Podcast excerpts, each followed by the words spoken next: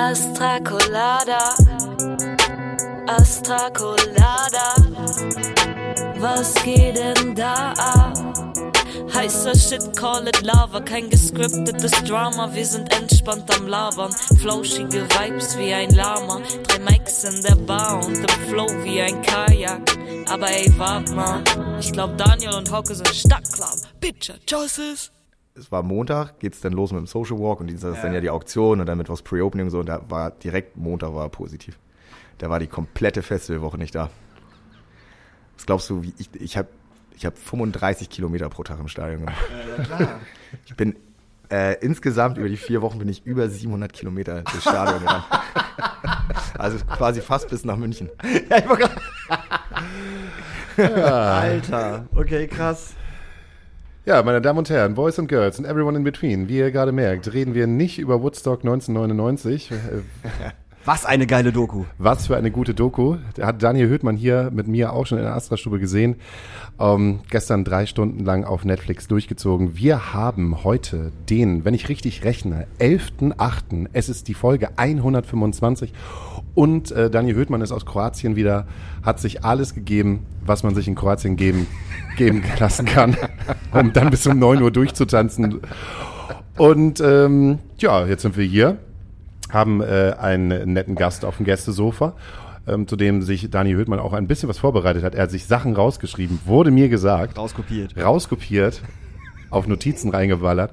Und äh, wie immer kommt unser äh, heutiger Gast, es sei, du möchtest irgendwas zu deinem Kroatien-Debakel erzählen. Es war ja keine, es war ja kein Debakel, das war ja richtig schön. Wenn du mir erzählst, dass du bis 9 Uhr feiern gewesen bist, ist dann glaube ich dir erstmal nicht. das, ist doch, das, das ist doch kein Debakel, wenn ich bis morgens um 9 Uhr feiern gehe. Ja, die, die nächsten zwei Tage mit dir sind dann wahrscheinlich aber ein Debakel. Das ist was anderes. Nee, Kroatien war sehr schön. Ähm, da können sich einige deutsche Veranstalter auf jeden Fall was von abschneiden, wenn es um äh, Artist Care und um Sicherheit und so geht. Das war schon ziemlich cool, was sie da veranstaltet haben. Das Konzert war auch cool. Es waren einfach 3000 äh, verrückte, betrunkene deutsche Touris in so einem Beachclub, die völlig durchgedreht sind.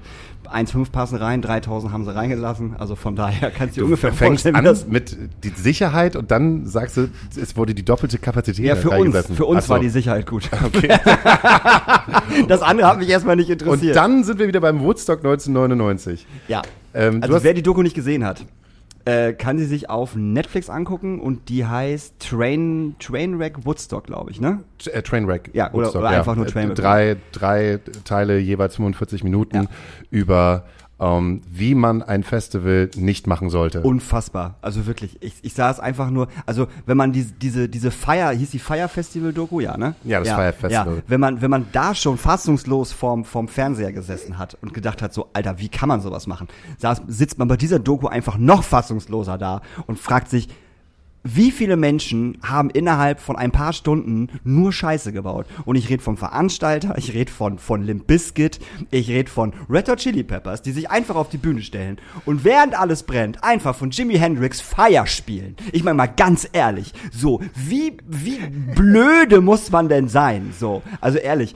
Und auch der eine Typ, der gesagt hat, ja, man kann Limp Bizkit jetzt, nicht- jetzt nicht irgendwie die Schuld geben, dass die halt die Leute aufgeheizt haben. Äh, was, was hat er nochmal gesagt? Äh, ein Bulle tut halt das, was ein Bulle tut, irgendwie so in der Richtung. Und Fred Durst ist einfach ein Idiot und stachelt die Leute halt an, so. Ne? Ähm, kann ich nachvollziehen, aber ich kann auch die Leute nachvollziehen, also die Besucher zu einem gewissen Teil. Weißt du, wenn du irgendwie zwei Tage lang nur verarscht wirst und äh, keine Getränke mit draufnehmen darfst und dann 14 Dollar für ein Wasser zahlen sollst, die Toiletten nicht sauber gemacht werden, äh, in dem Trinkwasser auf einmal Fäkalspuren Spuren sind und die einfach ihre eigene Scheiße saufen und darin duschen, würde ich irgendwann vielleicht auch durchdrehen, vielleicht nicht so in der Art und Weise, wie die es da gemacht haben. Aber Alter, Ja, 250.000 Leute produzieren Alter. halt auch, auch Müll. Und das, finde ich, ist auch das schönste Bild. Wenn man erstmal am Freitag ähm, sich den Auftritt von Korn und von Bush angesehen hat und sich gedacht hat, Gott sei Dank gibt es eigentlich heutzutage Wellenbrecher, Ja. äh, hat man den Samstag nur gesehen, wie Wycliffe Jean auch Jimi Hendrix-like äh, die amerikanische Nationalhymne spielt und die Leute mit Plastikmüll ihn totwerfen. Ja. Es ist, Ja. es, es herrscht nur Plastikmüll. Der Wind weht alles. Es ist echt, es ist unglaublich. Guckt euch diese Doku an. Aber was, was ich sehr gut fand, was ich eben ganz, ganz kurz sagen wollte, was ich sehr gut fand, war, dass nach Korn haben ja Bush gespielt. Und Ja. Bush waren damals ja relativ groß mit ihrem Album. Und dass Gavin Rossdale sich dahin stellt und einfach Glycerine spielt. Also weißt du, so, ein- so ein Song, wo er, wo er sich, wo, wo er die Leute komplett runterbringt. Das hätte voll in die Hose gehen können. Die Leute hätten ihn töten können dafür. Haben sie aber nicht. Null. Also, also du konntest die Leute beruhigen. Safe, konntest du, auf jeden Fall. So. Aber Fred Durst macht das zum Beispiel nicht. Er stellt sich dahin und sagt mal so, ey, es wäre total geil, wenn ihr da hinten den FOH-Turm in Ruhe lassen würdet, weil da arbeiten Leute und die haben halt gerade Angst vor euch. Wäre voll geil, wenn ihr das lassen würdet. Nein, aber du siehst halt von der Bühne diesen FOH-Turm, Wie er der einfach wackelt. aus, wie er wackelt, wie er auseinandergenommen wird, wie dieses ganze äh, Pappmaché weggerissen wird, wie die Leute ähm, surfen auf, auf den auf Pappdingern, die, auf also Holz, Papp- Hol, Holzdingern, ja. auf diesen Holzdingern und Fred Durst sich am Ende dann auch noch auf eins draufstellt. Ich habe das Ganze gestern mit einer Veranstalterin gesehen und sie meinte, ja, ich kann das irgendwie verstehen mit der Situation. Ähm, du hast halt eine Band und so eine Band verändert sich halt auch nicht, aber dafür ist halt auch immer das Management zuständig, dahin zu gehen und zu sagen, Fred, tu mal bitte Folgendes. Genau, ja. Safe, natürlich. Ma mach das mal, aber Ja. ist ja auch egal. Und nach jedem, nach jeder Folge gibt's halt immer am Ende eine Pressekonferenz, wo gesagt wird, dass trotzdem eigentlich alles geil Alles wird. war super. Alles war geil. War nur 50 Kids, die sich gedacht haben, komm, wir machen mal ein bisschen Ja. Stress. Und am Ende, auf dem Sonntag, siehst du halt, wie die Bundespolizei äh, hineinläuft und versucht halt den ganzen dem ganzen Einheit zu gebieten, weil da irgendwie keine zwölf Trailer halt einfach brennen und die Boxentürme umgekippt werden, alles wird angezündet, weil irgendjemand es für eine gute Idee gehalten hat, ähm, nochmal zu sagen, wir verteilen nochmal 250.000 Kerzen. Also Um- das, Schlimmste, Schlimmste in der Doku fand ich, wo dann, das war ja auch im letzten Teil, wo dann, wo dann rausgekommen ist, in Anführungsstrichen rausgekommen ist, äh, wie viele Frauen dort belästigt und vergewaltigt worden sind. Ja. Und dieser ätzende Hippie-Veranstalter auch vom ersten Festival sagt dann so, ja, ist natürlich echt blöd alles gelaufen und äh, aber man muss ja auch mal sehen, dass also unser Festival war ja wie eine Kleinstadt und in so einer Kleinstadt passiert sowas halt und ich glaube auch in Kleinstädten werden mehr Leute vergewaltigt als bei uns und das fand ich so hart, dass er das komplett einfach ignoriert hat auch und, auch, und ihm das auch wurscht war. Sorry, der hat also Alter, ich saß, ich war noch nie so wütend vor meinem Fernseher wie bei diesem Typen, wirklich. So und dann am Ende so ja, er ist zwei Wochen nach diesem Interview gestorben. Und ich so, Das hat, das hat aber das hat er nicht er gesagt, also nicht der so, nee, nee, das war- Initiator, sondern stimmt. das war der, das Entschuldigung. hat, das hat der Geldgeber, ich weiß nicht, äh, der George. Platten, Plattenfirma, Heini, Ja. was auch immer, ja. Ähm, Stimmt. Im Großen und Ganzen gibt's da halt aber viele Parallelen von damals, die man, wo man eigentlich aus diesem großen Festival gelernt hat, die man eigentlich heutzutage hätte man besser machen können. Aber ich finde, ne, 2022, da gibt's bestimmt so das eine oder andere Veranstaltungsding, was jetzt gerade auch nicht so richtig gut läuft, aber Instagram sagt einem, äh, dass es nicht so ist. Egal. Wir haben einen Gast. Wir haben einen Gast, diesen Gast, den, glaubst du nicht, wie ich den wieder aufgeschnappt habe? Nicht per Instagram diesmal, sondern beim Trinken. Ich habe den beim Dschungel, äh, habe hab ich den mal wieder gesehen. Und beim Dschungel habe ich gesagt, Mensch, da fing er gerade an, äh, über die alten Zeiten zu sprechen, über äh, Punkrock und über Kettenplanet und über all das, was wir früher gehört haben. Ich weiß gar nicht mehr, wie dieses Gespräch halt angefangen hat. Und habe ich gesagt, oh, mit Daniel kannst du dich bestimmt grad, äh, gut darüber unterhalten. Wir haben heute zu Gast Gero Gras. Gras oder Gras? Gras, Doppel-A und ein S. Ähm, Gero, man könnte dich äh, kennen. Und zwar, äh, man könnte dich von der Bühne kennen, weil du warst äh, lange Bestandteil einer deutschen Ska-Punk-Band. Heutzutage sage ich lieber Punk mit Bläsern. Ska, Ska ist immer cool, wenn man 15 ist. Und äh, letztens meinte ein Freund bestimmt auch wieder, wenn man 50 ist. Aber so alt bin ich noch nicht, deswegen kann ich das noch nicht ver- verifizieren. Äh, Punk mit Bläsern, genau. Ich war zehn Jahre lang Bestandteil von Rantanplan. Von 2009 bis 2019. Also nicht mal ein Corona-Ausstieg, sondern Ja. da haben sich vorher schon in Friede und Freundschaft die Wege getrennt. Einfach mal gesagt, so, die Bühne ist nicht mehr meins, ich gehe mal vor die Bühne. Äh, nee, hinter die Bühne, zurück hinter den Vorhang. Ähm, ja, weil ursprünglich habe ich so mal angefangen mit 15, 16 Jahren in Kultur- und Jugendpolitik in Neumünster in der IJZ, was ja auch das älteste Jugendzentrum in Deutschland ist, feiert gerade dieses Jahr sogar 50-jähriges Bestehen. Äh, und bin dadurch zum Veranstalten gekommen und dann erst auf die Bühne gewechselt. Äh, weil ich Posaune spiele und damit kannst du entweder Jazz oder Big Band Kram machen. Und dann meinten aber irgendwelche Leute, und das ist natürlich eben diese Zeit, wenn man 15, 16 ist, ja, oder man könnte auch Ska machen. Bin dann so in meine erste, äh, erste Ska-Core-Band damals gerutscht. Und äh, damit ein paar Mal Rantanplan supportet und dann gab es 2009 irgendwann den Anruf und dann ging das alles relativ flott. Aber du hast in Neumünster angefangen, Veranstaltungen zu machen. Genau. Ähm, kommst du aus Neumünster? Ja. Bin da geboren und habe dann da letztlich auch 21 Jahre lang gelebt. Oh, krass. Ähm, So reagieren viele. Aber ähm, du bist jetzt äh, hinter der Bühne, also hinter den Kulissen. Genau. Und äh, bist jetzt auch äh, der Mensch äh, hinter einem Festival, das sich äh, Millantor Gallery schimpft. Ja, ganz genau. Bin jetzt seit ähm, Juli 2020 bei Viva Con Agua und dort bei Viva Con Aqua Arts, also eine GGMBH, äh, wo aber auch die Stiftung und der Verein die GesellschafterInnen sind. Äh, und mache da tatsächlich meine Ausbildung aktuell noch zum Veranstaltungskaufmann. Nee, du gehst zur Berufsschule?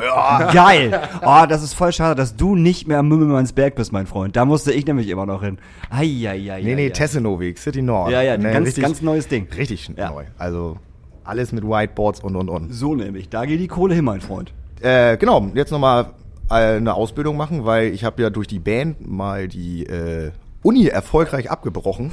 Und als ich dann ausgestiegen bin aus der Band, beziehungsweise war der Wille, eine Ausbildung zu machen, war auch so ein bisschen Entscheidungspunkt, aus der Band auszusteigen. Ähm, aber habe dann gesagt, okay, ich mache jetzt nochmal eine Ausbildung für das, was ich eh schon jetzt seit bummelig 17 Jahren mache. Aber wenn ich in 10 Jahren mal sage, ich habe gar keinen Bock mehr auf den ganzen Bums, dann sind wir ja immer noch in Deutschland und muss man irgendwann mal so einen Zettel vorhalten und sagen, ich habe mal was gelernt. Was hast du denn studiert? Äh, Kulturwissenschaften mit Schwerpunkt auf Musik und auditive Kulturen. Äh, in Lüneburg an der Leuphana. Wo auch sonst kann man so etwas Cooles studieren, ist leider so. Lüneburg halt. Und warum kommst du auf Ausbildung? Ähm, ich dachte eigentlich hat auch gerade der Veranstaltungsjob ist so ein total cooler Job, so zum Quereinsteigen, ohne dass man irgendwas vorzuweisen hat, außer 300 Veranstaltungen im IOZ. Letztlich war es ja tatsächlich so. Ich glaube, bis 2003, ich glaube, seit 2003 gibt es jetzt diesen äh, Ausbildungsgang, Veranstaltungskaufleute erst.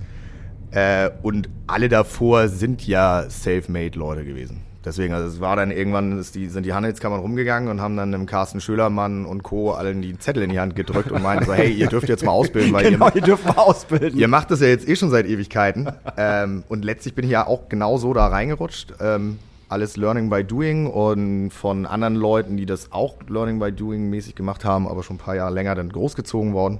Aber auch die Veranstaltungsbranche oder allgemein ja das, das Musikgeschäft hat sich ja in den ganzen 2000ern extremst professionalisiert. Also es sind ja von den alten Zeiten der 80er, 90er mit ohne Spesen nichts gewesen, wo einfach das Geld der Labels noch so rausgeballert wurde und du konntest alles einrechnen, äh, einreichen. Äh, da von den Zeiten sind wir ja weg. Also es sind ja jetzt wirklich viel mehr Controlling auch in, in finanziellen Angelegenheiten angesagt, als auch äh, Sicherheiten sind hochgeschraubt worden, noch und nöcher. Wir haben jetzt die Versammlungsstättenverordnung seit Ende der 90er, die ja immer wieder ein bisschen angepasst wird, wo einfach drauf geguckt wird, was und wie veranstaltet wird. Was ja aber auch vollkommen richtig ist. Also ich meine, mit Trainwreck habt ihr es ja gerade ge gezeigt, irgendwie 99, das ist jetzt ein amerikanisches Beispiel. Aber wir haben ja auch selbst mit Roskilde und auch mit äh, deutschen Veranstaltungen immer wieder die Belege dafür, dass Leute da ihren Job nicht richtig gemacht haben. Und am Ende kommen Menschen zu Schade. Und darum geht's. Also als Produktioner, ne, neben Materialbeschaffung und Co. hast du eigentlich nur einen Job. Und das ist unterm Strich, dass niemand stirbt. Das hast du sehr schön gesagt. Unterm Strich sollte keiner sterben. Das wäre das wär total nett. Ja, ist ja so. Hast du Trainwreck auch gesehen? Ja. Aber ich Auch- merke, du bist richtig Fan, ne? Ich glaube, weil, äh, ich weiß nicht, ob wir uns im Dschungel schon drüber unterhalten haben, aber Nee. jetzt, jetzt hast du es mit Daniel hier schon geguckt und jetzt noch mit einer Freundin und also du guckst es dir jetzt täglich an, oder? Äh, nein, ich habe ich hab gestern äh, es durchgebinged. Ich habe das, ich habe davon gar nichts gehört. Ich habe das nur irgendwie äh, Netflix aufgemacht. Was kann man heute sehen? Äh, Seeungeheuer. Nein, ah, Trainwreck. Titelbild ist halt nur irgendwie ein ver vermoderte, verschlammte äh, hier Dixie-Klo und ähm, da steht einfach nur das Festival-Debakel und habe ich gedacht, oh geil, das schaust du dir rein. Und wenn du die erste Folge durchgeguckt hast, willst du auch noch natürlich wissen, wie es halt weitergeht. Ja, ist klug gemacht. Das ist echt so mit Cliffhanger. Total. So, oh, irgendwas passiert, Ja. irgendwas passiert, Ja. bis es dann losgeht. Und ähm, ich war auch fassungslos, als ich das gesehen habe. Da dachte ich so, alter Schwede, das ist krass. Also für mich war auch der Moment am krassesten, wo sie dann auf die Idee kam. Das war ja das große Special, wo alle noch gedacht haben, oh, wer tritt jetzt noch auf Genau. nachher, nach den Red Hot Chili Pepper. So, nee, was war das große Special? Dass sie einfach 200.000 Kerzen verteilt haben. wo noch der Sicherheitschef gesagt hat, so, um Gottes Willen macht das nicht. Das ist nicht abgesprochen mit der Feuerwehr und ihr könnt nicht den Leuten offenes Feuer in die Hand geben. Und, es er dann ist- tot gemacht worden ist, also Ja. mundtot gemacht worden ja, ist. Und das war halt wirklich so mit Ansage. Also wenn du nun mal einfach Leuten Feuer in die Hand gibst, bei, bei so vielen Menschen mit Alkohol und Drogen, dann ist klar, dass am Ende irgendwas brennen wird. Ja. Und da war es nun mal einfach das komplette Festival. Und die halt auch alle angepisst waren. Also das war ja, Ja. das war ja auch eine Grundstimmung, die ja von vornherein, ich meine, die sind ja reingekommen und die mussten alles abgeben, was die vorher nicht wussten, was nirgendwo stand. Die mussten selbst Wasser abgeben, die durften nichts mit draufnehmen. So. Und die hatten einfach nichts außer ihren, ihren, ihren scheiß Rucksack und ihr, und ihr Zelt. So. Und dann kommen die auf ein Gelände, wo halt irgendwie am Anfang Wasser schon 4 Dollar gekostet hat, was irgendwie, weiß ich nicht, 62 Cent oder so vorher gekostet hat.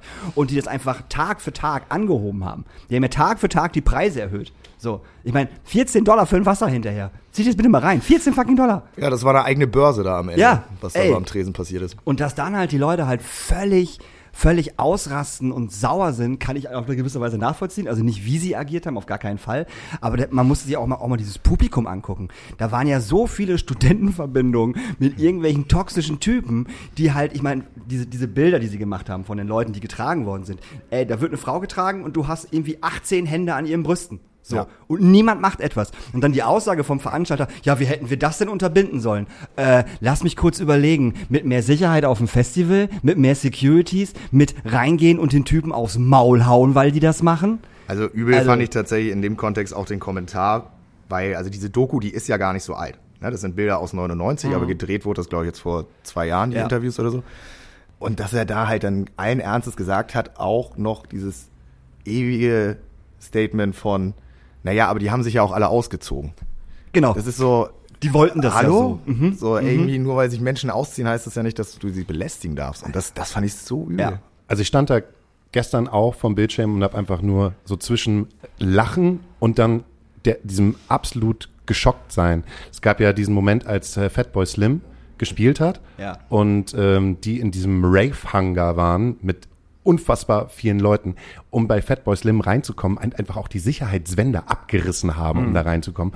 Und dann sagt Fatboy Slim, ja, da kam auch irgendwann einfach ein Auto rein und ich dachte, das wäre eine fahrbare Bühne. Ja. Da war ich jetzt so, oh, wie witzig ist das und irgendwie nice und irgendwie lustig halt auch so.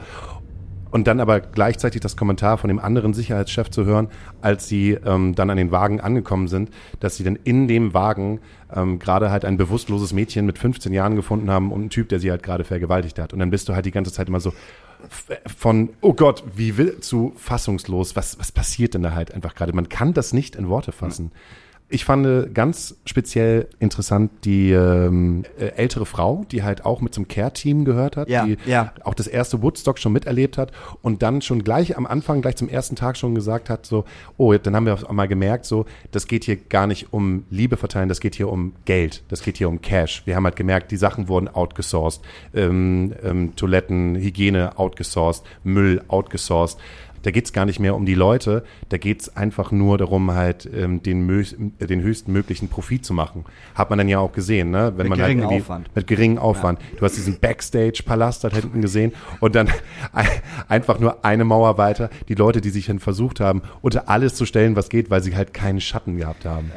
Ja, und zum anderen siehst du einfach auch, dass die Veranstalter gar nicht mehr den Zahn der Zeit gegriffen haben. Also es ist nun mal eine ganz andere Jugendkultur in den 90ern gewesen, als es, als es die 60er waren, mit, mit der ersten Woodstock-Auflage. Da war es nun mal die Hippie-Bewegung. Da ging es um Liebe, um Frieden, um Selbstentfaltung. Und die 90er, die 90er waren einfach nur angry. Das war super hedonistisch, nicht nur im Rock. Also ich meine, wir haben ja die große Goa-Zeit, wo sich auch alle möglichen Punks die Pillen geworfen haben und sonst was. Und dann ging es wirklich nur um Auflehnung und um die überschüssige Energie irgendwie wegkriegen, weil alles so ein Turbokapitalismus geworden ist. Und dann kannst du nicht ein Liebe- und Frieden-Festival machen. Und dann natürlich auch mit Bands wie Korn, Limp Bizkit und Co.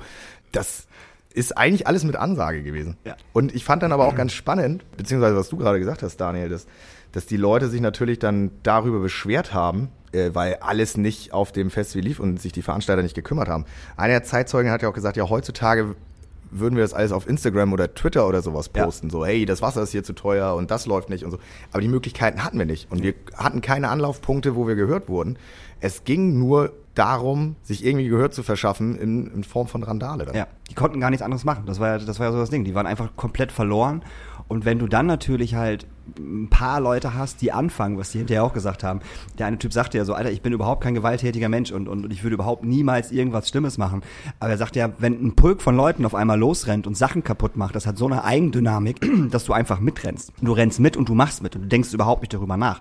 Ich meine, die haben hinterher, hinterher auch alles geplündert. Diese ganzen Stände und was die da alle hatten, die Merch-Stände und die Essenstände und keine Ahnung.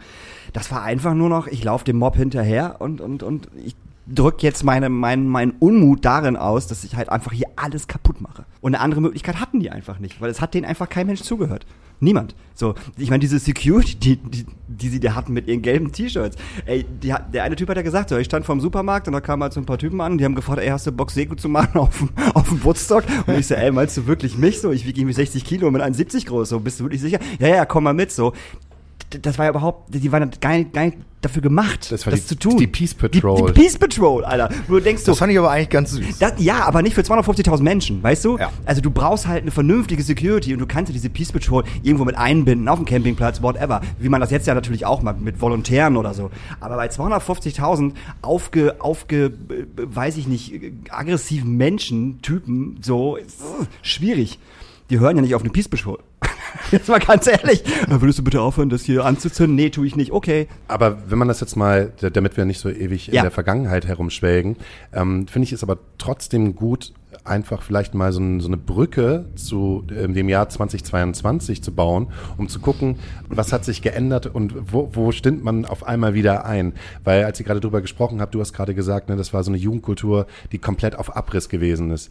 Wenn ich jetzt gerade mir überlege, wie... Ähm, was funktioniert auf den Festivals, wo ist da halt gerade der Abriss, finde ich, man kommt den Ganzen aber schon wieder näher, dass die heutige feiernde Festivalkultur schon auf Abriss ist. Also nicht mehr meine Generation oder deine Generation oder deine Generation, aber wenn ich, wenn ich mir angucke, was halt bei, bei Finch Asozial auf dem Deichbrand los ist, oder halt, wenn ich mir auch so eine Band wie Eskimo Callboy angucke, die ähm, eigentlich ja aus dem Metal kommt, aber jetzt auf einmal Schlager macht. Und das ist halt ja wirklich, es ist ja sehr männlich, martialisch, Ballermann-Kultur und, und es wird hart abgefeiert. Und für, für mich ist das sozusagen die neue Generation oder das neue, das neue harte Abfeiern einer etwas, was eigentlich schon für mich längst tot gewesen ist.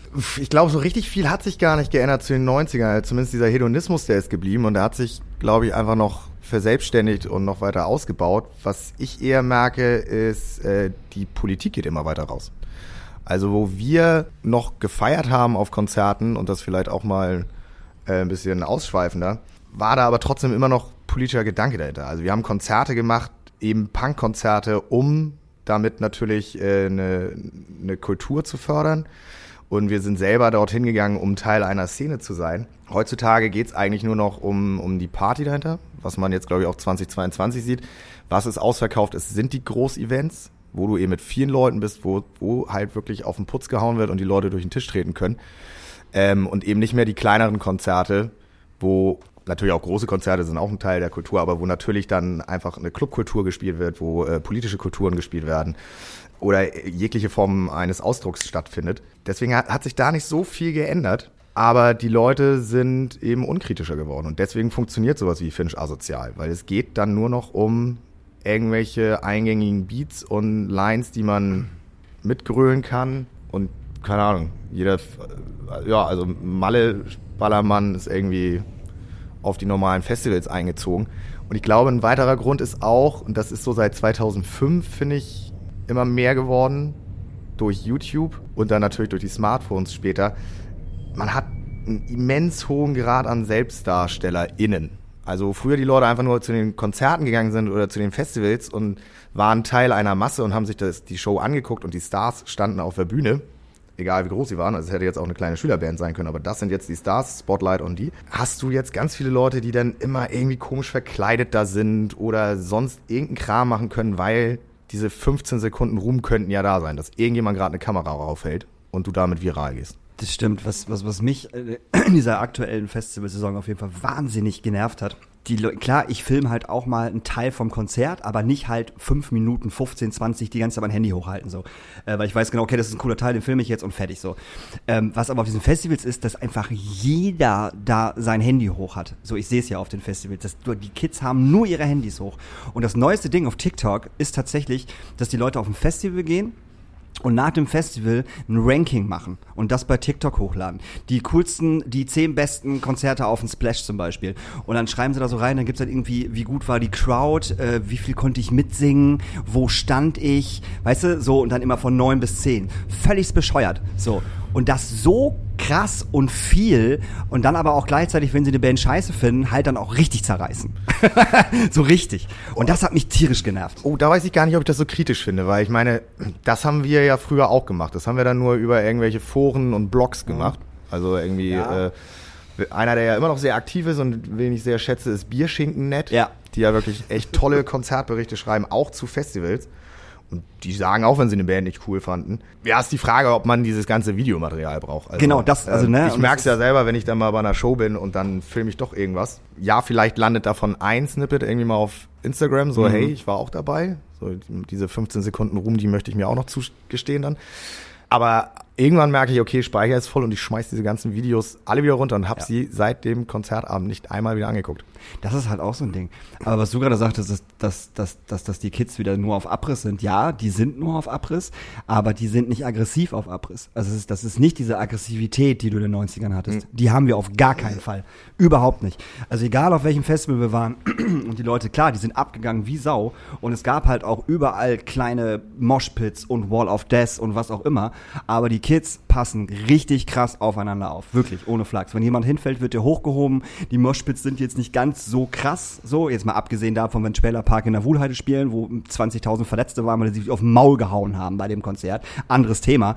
Aber die normalen Konzerte, Hurricanes, Haushalt, wie sie alle heißen, ähm, die Leute passen voll auf sich auf. Also wirklich. Auch bei den härteren Geschichten. Ja, und jetzt muss ich aufpassen, was ich sage, nicht, dass es falsch, falsch interpretiert wird. Und ich glaube, das hängt damit zusammen, weil die Politik raus ist. Und das soll jetzt eben nicht heißen, dass Politik die Leute zu Gewalt verpflichtet oder die aggressiv macht. Aber es ist kein, keine Wut mehr da. Wut kann ja auch positiv gefasst werden, beziehungsweise kein Ungerechtigkeitsgefühl mehr. Sondern es ist wirklich nur noch dieses Feiern da. Ja. Und es ist eben nicht mehr ein Ausdruck von, hier läuft was verkehrt. Ja, es gibt wenig Bands auf den großen Festivals. Wir nehmen Donuts jetzt mal raus, weil das eine ganz andere Nummer ist so. Ähm, weil die immer ihr Riesenbanner haben und whatever und das ist auch super, was die machen und feine Sahne, gut, darüber wollen wir gar nicht reden. Ähm, aber ähm, ich sag mal, äh, andere Künstler, so Matzen, machen zum Beispiel ein, zwei Ansagen, was ich wichtig finde, was auch cool ist, aber es wird halt nicht, es wird halt nicht so wie Anti-Flag, die sich einfach hinstellen und von einer Stunde Programm, aber 30 Minuten Parolen raushauen. Ne? So, ähm, das gibt's halt nicht mehr. Es wird immer so so so so bisschen in das Programm reingespult. So hab, so hab ich das das Gefühl. Also wenn überhaupt. So. Genau, es wird da ein bisschen Identität wird damit noch verkörpert, wenn es mal so reingeworfen wird. Aber naja, und am Ende muss man sagen, selbst, selbst für mich so als Working Class Kid, klar, ich muss auch gucken, wo, wo ich bleibe, gerade mit Ausbildungsgehalt und allem möglichen, mit viel Arbeit. naja, aber am Ende des Tages geht's mir gut. Ich habe Ja, ja. ich hab eine Wohnung, ich äh, kann, wenn ich möchte, in Kneipen gehen, ich kann mir eigentlich fast jedes Konzert ermöglichen, wo ich wirklich hingehen will. Trotzdem verstehe ich natürlich, dass ganz viel auf der Welt auch nicht richtig funktioniert und möchte da auch irgendwie partizipieren und äh, Teil von Prozessen sein, dass sich das ändert. Aber ganz vielen anderen, gerade den, den jüngeren Kids, die jetzt ihre Anfang 20 sind und vielleicht sogar gerade aus dieser Corona-Zeit rausge, äh, rausgewandert sind und ja eigentlich noch gar nichts kennen, die können nur noch durchdrehen. Die können nur noch einfach so richtig durch den Tisch treten, weil wir müssen uns jetzt irgendwie so ausleben und irgendwie so darstellen. Aber es ist halt kein partizipativer äh, Prozess mehr integriert. Ja, ist richtig. Und ich finde halt auch nicht, dass jede Künstlerin oder jede, jede Band sich auf die Bühne stellen muss und einfach random irgendwelche politischen Sachen äußern sollte. Ach so, nee, das Sehe ich, sehe ich, sehe ich halt null so. Also das, äh, ich würde super befremdlich finden, wenn auf einmal, ich, ich habe jetzt kein Beispiel, aber wenn die Person sich auf einmal auf die Bühne hinstellt und, und das Publikum animieren würde, irgendwie die ganze Zeit Fuck AfD zu sagen, dann würde ich da auch stehen und denke so, hä? Äh, Also schön, dass du das so siehst, aber hä? Verstehe ich nicht. Warum machst du das jetzt? Es passt halt einfach null. So. Und das finde ich halt dann auch wieder, wieder okay. Also auf ganz vielen Festivals ist es ja auch einfach so, dass es bei ganz vielen Künstlern auch einfach überhaupt nicht passt. Warum sollte man das machen? Ich glaube schon. Ich, ich glaube, ähm, ich glaube, jeder Künstler oder jede Künstlerin oder jede Band könnte einen Weg finden, eine Sprache für sich zu entwickeln, um das von sich zu geben. Also ein politisches Statement. Da muss man, glaube ich, immer seinen, seinen Weg selber finden. Aber ich, ich, äh, ich kann mich halt an 2019 zurück äh, erinnern, wo ähm, ich mir schon gewünscht hätte, dass halt mehr Menschen auf Festivals und mehr Bands halt ähm, einfach auch gerade, weil ähm, die AfD damals so stark gewesen ist, noch mehr gesagt hätte, ey Leute, ähm, wir müssen uns halt wieder politisch mehr kümmern mhm. äh, um uns herum. Also ich finde es, ich finde es okay, wenn da jeder, also ich finde es halt cooler, wenn sie es dann tun und ihre eigene Sprache entwickeln, als wenn es dann nicht getan wird. Ich finde es grundsätzlich auch wichtig. Ich finde es sogar eigentlich eher spannender, dass man merkt, dass sich Bands politisieren, die schon lange im Geschäft sind und das jahrelang nicht für nötig gehalten haben das zeigt einfach so ein bisschen, welchen Status wir auch im Land oder auf der Welt mittlerweile erreicht haben. Aber beste Beispiele sind sowas wie Sonderschule, die halt immer nur von Kiffen, Fußball und Sonnenschein gesungen haben und die letzten zwei, drei Alben echt hart politisch sind. Oder auch Massendefekt, die mhm. sich irgendwann hingestellt haben und gesagt haben, hey nein, wir sind grundsätzlich linkspolitisch und es kommen Leute zu unseren Konzerten, die wollen wir hier nicht haben. Und ähm, wenn Bands das für nötig halten, mittlerweile in ihrem Image und in ihren Songs zu verarbeiten, dann zeigt das schon, dass auch im Konzertgeschehen vieles nicht mehr richtig läuft. Dass einfach wirklich im Kontext des Feierns zu viele verschiedene Gruppen zusammenkommen und die wir eventuell auch nicht überall auf unseren Veranstaltungen haben wollen. Kannst du mir das nochmal erklären, so dass ich es nochmal verstehe? naja, gutes Beispiel ist auch immer Wacken und Wacken ist schon immer ein Problem gewesen wo halt einfach wirklich Nazis aufs Festival fahren. Ja. Und auch mit ganz offen mit, mit ihren Shirts, sobald die aus Skandinavien kommen, laufen die da auch mit Blood and Honor rum. Und die Veranstalter finden dort keine Handhabe, diese Leute irgendwie auszuschließen von der Veranstaltung. Das ist jetzt die Frage, ob das deren, deren Anspruch auch ist. Aber ich für mich selber, ob ich auf der Bühne gestanden habe oder ähm, wenn ich irgendwo mit im Pitch stehe, ich feiere halt nicht mit Nazis. Nee, also mit Nazis wird halt nicht gesoffen, mit denen wird nur auf die Fresse gehauen. Ja, da hatte Wacken halt immer schon ein Problem mit und wird Wacken auch immer ein Problem mit haben. So, und das ist halt auch, glaube ich, so das, das Problem. Also die drei, zwei, dreimal war ich auf dem Wacken. Die ich auf dem Wacken war, habe ich genau das halt wahrgenommen.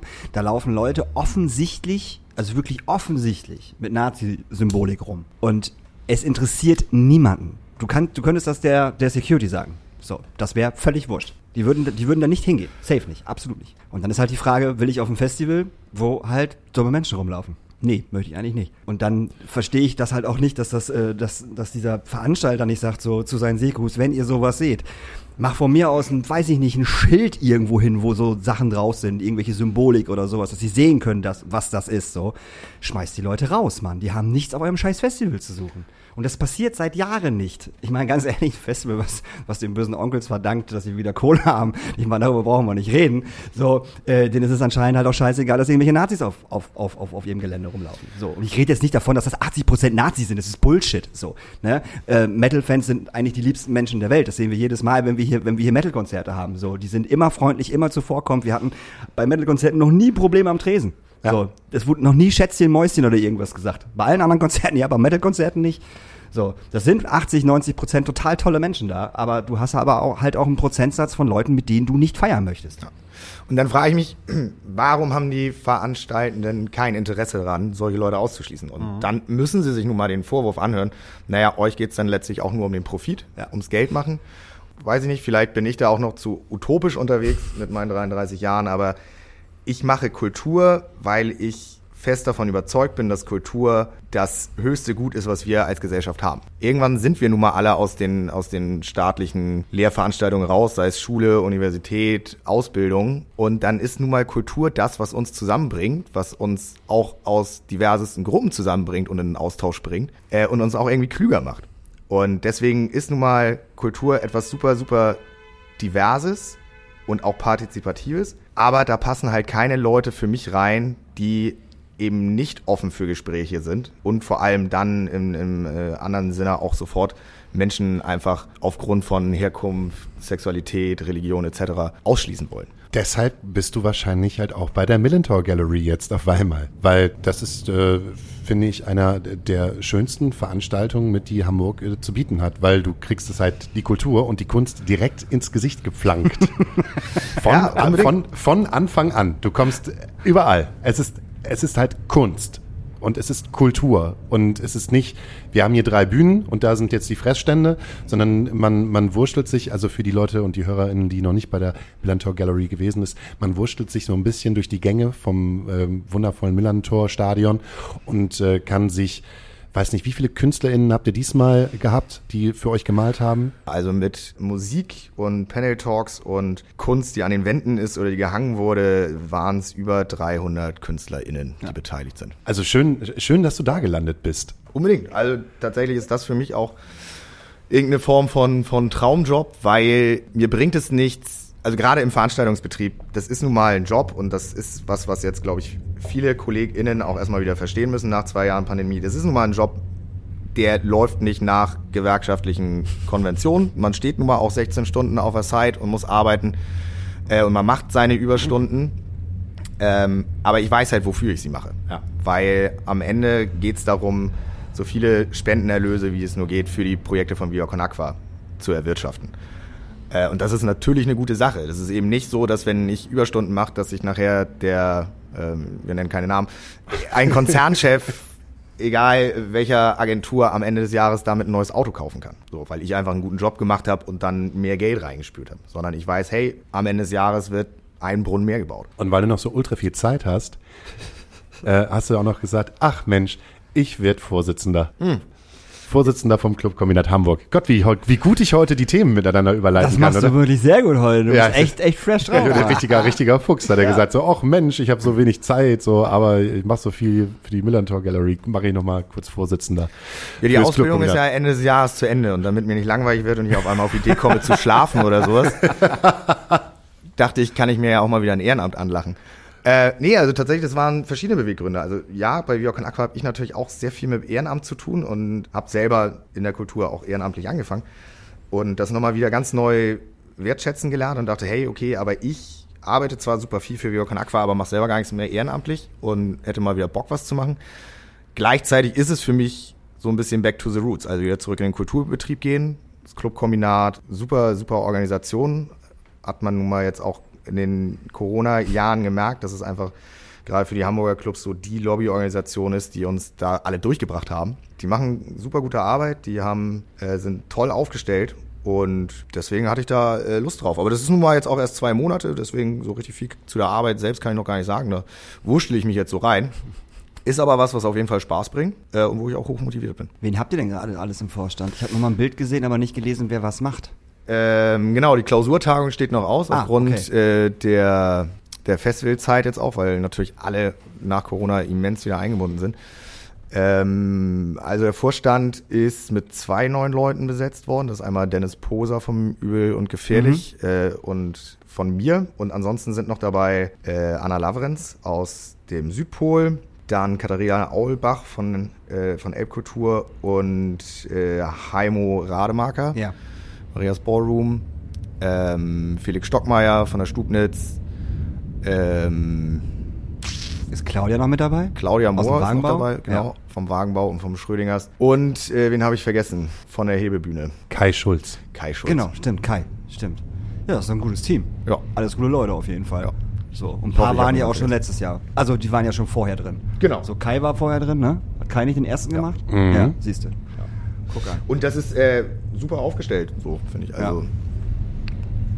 Und ihr habt jetzt einen ganz schön, äh, wie soll man es sagen, ganz schön provokant harten, äh, harten Artikel rausgehauen, wie ich fand. Zum, zum, zum Club, äh, zum Clubleben sozusagen. Ja, genau. Also wir haben ja jetzt gerade ganz aktuell, dass die äh, Berichterstattung zum Corona-Herbst 2022 wieder zunimmt und äh, was uns da eventuell alles an äh, wiederkehrenden Auflagen bevorsteht, was natürlich über die Länder dann erstmal wieder verabschiedet werden muss, aber dadurch, dass wir ja auch in Hamburg leben und ähm, unsere Politik hier kennen, was wir natürlich äh, im bundesdeutschen Vergleich immer schon an Auflagen hatten, ist, ist dann natürlich zu erwarten, dass es dieses Jahr auch wieder etwas schärfer wird und äh, es hat sich so die Meinung im Vorstand als auch unter den MitgliederInnen des Clubkombinats ein bisschen gedreht. Also wo wir die letzten zwei Jahre die meisten Verordnungen mitgetragen haben oder sogar noch ausgebaut haben, also sogar noch schärfer waren, als die Verordnungen waren, was Kontrollen angeht, was Maskenpflicht angeht, etc. Ist es jetzt so, dass ähm, wir ein bisschen proaktiver in die Konfrontation gehen mit der Politik, äh, weil es keine neuen Konzepte gibt, außer diesen Auflagen. Also es ist ja. eben nicht, ja, aber wie soll das neu durchfinanziert werden? Wir, wir bewegen uns jetzt gerade dahin, dass der Einlass nur mit dreimonatigen langen Booster oder Genesung sein soll. Also wie soll das funktionieren? Wir müssen alle wieder an den äh, Türen kontrollieren. Also es ist faktisch wieder ein, äh, ein 3G-Modell. Ähm, wenn die das aber nicht haben, dann müssen die Maske drin tragen. Wo, fangen wir jetzt an wie in den 90ern, den Leuten, die, die äh, kein Alkohol trinken dürfen, ein X auf die Hand zu malen, um dann zu sagen, hey, du hast ein X auf der Hand, warum hast du keine Maske auf? Also es ist ja alles nicht umsetzbar. Und das ist wieder etwas, was nachher die äh, Besuchenden verunsichert und verschreckt. Und wir bewegen uns nun mal auf einen ganz, ganz schweren Winter zu. Viele, viele Bands sagen ihre Touren mittlerweile ab. Äh, leider alle nicht so ganz ehrlich. Einige schieben irgendwelche Gründe vor. Aber es ist nun mal so, es ist der mangelnde Vorverkauf. Es sind nur die Großevents äh, ausverkauft und kleine Clubs wie die Astra-Stube, aber auch das Molotow, ja. das Knus, die haben damit richtig zu kämpfen. Und wenn jetzt Neustart Kultur ausläuft, dann gibt's dort keine Ausgleichsgelder mehr. Aktuell sieht es so aus, dass mit Ende 2022 alle Gelder ein, äh, auslaufen, aber der Winter ist ja nicht vorbei und die Verordnung wird nicht vorbei sein. Also wie, und dann ist es die Frage, was ist mit dem Geld, was in den letzten zwei Jahren in die Clubs geflossen ist? Das ist dann einfach, das verpufft, weil die Clubs werden dann trotzdem nach und nach zumachen müssen, wenn es keine weitere Unterstützung gibt. Gleichzeitig sind es eben auch jetzt von der Politik einfach so Drohgebärden gegenüber sowohl den Clubs als auch den Besuchenden. Und ähm, wie soll man da noch planen? Wo ich das, die ersten Sachen gelesen habe, die Lauterbach da irgendwie vorhat, habe ich nur gedacht, okay, äh, ja, äh, super Idee. Es sind die gleichen Sachen, die wir in den letzten zwei Jahren gemacht haben. Es sind die gleichen Sachen, die uns die Leute kosten. Und äh, wie wollt ihr das überhaupt schaffen? Schaffen, mal ganz ehrlich. Zum 1.10. soll der ganze Bums stattfinden. So. Und im September sollen wir uns alle angeblich schon impfen können, die vierte Impfung reinknallen können. Glaubt kein Mensch dran, wird nicht passieren. So. Ähm, und selbst wenn es so wäre, braucht Hamburg locker zweieinhalb, drei Monate, bis alle relevanten Leute für uns relevant, also BesucherInnen und so, geimpft sind. So. Weil es gibt auch kein Impfzentrum. Heißt, dass das wieder die Kassen, also die Ärzte machen müssen. Heilloses Durcheinander. Jeder prügelt sich wieder um so einen scheiß äh, äh, äh Impftermin. Das wird definitiv nicht funktionieren. Und niemand wird in einen Club gehen und eine Maske tragen. Jetzt, Stand jetzt, weil das einfach nicht machbar ist. So, und Teststationen brauchen wir auch nicht drüber reden, das dauert auch wieder zwei Monate, bis die alle stehen. Und sind die dann umsonst? Haha, weiß auch kein Mensch. Ich habe für meinen Teil gesagt, und das meine ich vollkommen ernst, ab 1.10. ich werde hier nichts machen. Ich werde die Leute reinlassen, ist mir scheißegal. Und wenn dann halt irgendjemand kommt von der Stadt, Ordnungsamt, wie auch immer, ey, dann sollen sie kommen, ohne Flachs. Ich tue mir den Stress hier nicht an. Kein und Stück. Das sagen viele mittlerweile. Die sagen, es macht keinen Unterschied, ob ich jetzt zumache und kein Geld mhm. erwirtschaften kann und genau. dann halt nicht mehr aufschließe oder ob ich aufmache und ich kriege Strafgelder ja. und äh, mir wird der Club dadurch zugemacht. Ja. Am Ende läuft es aufs Gleiche hinaus. Ja, Nur, absolut. dass ich bei Variante 2 Glück haben kann, dass ich vielleicht nicht erwischt werde. Genau. Und ich finde das auch tatsächlich gerade relativ, relativ cool und wichtig, dass jetzt gerade so viele sagen, nee, machen wir nicht mehr mit. So, ich will nicht sagen, dass wir das schon eher hätten machen sollen, das will ich jetzt überhaupt nicht sagen. Vielleicht schon, vielleicht nein, man weiß eigentlich nicht. Ähm, aber es wird halt wieder komplett auf uns, auf, auf uns Clubs abgelagert. Abge, äh, äh, lagert. so, ihr wollt Kultur, ihr wollt ins Kino, ihr wollt ins Restaurant, ihr wollt auf ein Konzert, ja, dann lasst euch mal schön impfen, ihr Pappnasen. Ja, uh, nee, also ich, ich glaube nicht, ob dass wir es schon hätten vorher machen sollen. Und mit wir meine ich jetzt auch nicht das Clubkombinat, sondern ja, wir ja, als ja. Kulturschaffende. Weil vorher sind wir damit d'accord gegangen, weil es gab ja keine Impfung. Und es ging wirklich darum, äh, vulnerable Gruppen zu schützen. Und jetzt ist es so, dass die Impfung grundsätzlich da ist und jeder ist geimpft oder hätte sich impfen lassen können. Und wir haben alles gemacht, was dafür möglich ist. Und noch mehr. Und noch mehr. und noch mehr. Ähm, also zu dem Zeitpunkten war das auf jeden Fall richtig, die Clubs zu schließen oder auch mit Einlasskontrollen, ob 3G oder 2G und auch mit Maske tragen am Anfang und Abstand. Das war alles zu dem Zeitpunkt richtig. Aber jetzt ist nun mal so, wir können ja nicht mehr darüber hinaus machen. Es ist ja nicht, dass es noch einen neuen Impfstoff ja. gibt, auf den wir jetzt alle warten müssen. Mittlerweile sind alle durchgeimpft und erkrankt trotzdem noch. Und Frage ist, wo ist dann dann irgendwann das Ende? Und mhm. das ist nicht zu benennen und das kann auch die Politik nicht benennen, hat aber gleichzeitig kein Konzept für die Kultur. Ja. Und äh, für mich hat das auch so einen ganz faden Beigeschmack, weil trotz der großen Sommerwelle, die wir ja jetzt hatten, es ist ja eben nicht, dass der Sommer gezeigt hat, okay, im Sommer ist alles cool und das Problem ist nun mal Herbst und Winter. So nein, wir hatten eine riesengroße Welle im Sommer. Ja. Jetzt gerade an den ganzen Festivals sind die Leute reihenweise danach erkrankt. Trotzdem wurde da nichts gemacht und der Sommer war offen, weil es ist die Urlaubszeit. Zum einen ist es so ein bisschen Brot und Spiele für, für das eigene Volk. So, ja, fahrt ihr mal alle in Urlaub, weil das müsst ihr jetzt alle mal nach zwei Jahren auch wieder. Gleichzeitig ist es natürlich, ja, das sind auch riesen Tourismuseinnahmen für die Städte. Und da ist dann alles erlaubt. Aber sobald die Touris wieder weg sind, äh, müssen auch wir alle wieder schließen und dürfen gucken, was passiert. Also es hat, Nicht alle. Bundesliga und zweite Bundesliga funktioniert halt nur.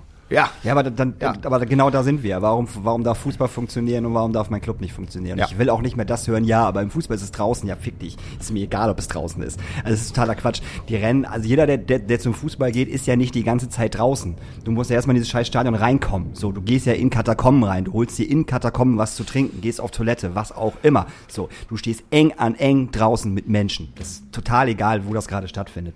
Und genau, was du gerade gesagt hast, wir haben es ja auch auf den Festivals gesehen, dass die Leute sich trotzdem anstecken. Ob es jetzt drinnen ist oder draußen. Die Leute stecken sich sowieso an. Das ist einfach so, das ist halt auch so die, die Doppelmoral zu sagen, ne, das, was du auch gerade sagst, ja komm, hier Brot und Spiele fürs Volk, geht mal alle jetzt schön nach Malle und äh, äh, feiert mal einen Bierkönig und macht mal Urlaub. So. Sonst drehen uns die Leute hier alle am Rad. Und das funktioniert halt nicht, dann im gleichen Atemzug zu sagen, also im Herbst machen wir euch wieder zu. Oder mit Auflagen, die halt keiner mehr, keiner mehr nachvollziehen kann. Ja, und im Umkehrschluss schlittern wir da auf eine ganz, ganz, ganz gefährliche Mischung zu, weil die Kultur wird wieder mundtot gemacht und wird wieder verhindert. Gleichzeitig äh, hast du dadurch natürlich wieder das Aufleben von, von allen bescheuerten Schwurblern Ja. und, und ImpfgegnerInnen. Aber dann mit dieser Verteuerung der, der Energiepreise, das, das ist nun mal, das sind alles Themen, wo auch dann die Häscher vom rechten Rand wieder auf die Straße drängen werden und auch ihre Leute mit sich ziehen werden und auch darüber hinaus. Und wir als eigentlich verbindendes Element in der Gesellschaft, wir Kulturschaffende, können dem nichts entgegenwirken, weil wir halt wieder geschlossen sind. Ja. Und das ist eine ganz gefährliche Mischung. Absolut. Die das. Und äh, wir haben schon riesige Spaltungen in der Gesellschaft. Und ich weiß nicht, wie das in den nächsten 20 Jahren gekittet werden soll, wenn wir nicht unseren Job machen können. Das ist sehr schön gesagt, auf jeden Fall.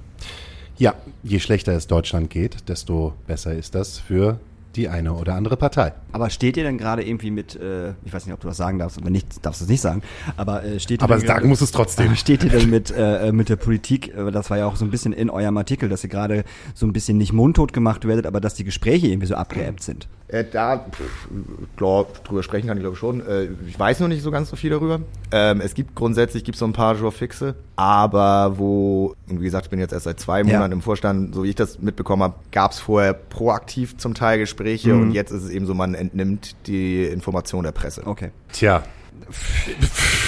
Das ich weiß, Ding ist- wenn man eine Lösung hätte, dann äh, wäre es ja ganz einfach. Also, es gibt aber keine, keine Lösung. Es ist einfach nur dieses große Fragezeichen in allen Bereichen, die halt in, weiß ich nicht, die, die, die, die, die sind schon äh, kurz vor der Eingangstür, die sind schon mit dem Auto auf der Auffahrt. So. Man, man weiß aber nicht, wie viele Leute da halt rauskommen. Ja, aber das, das, Wie viel soll ich kochen?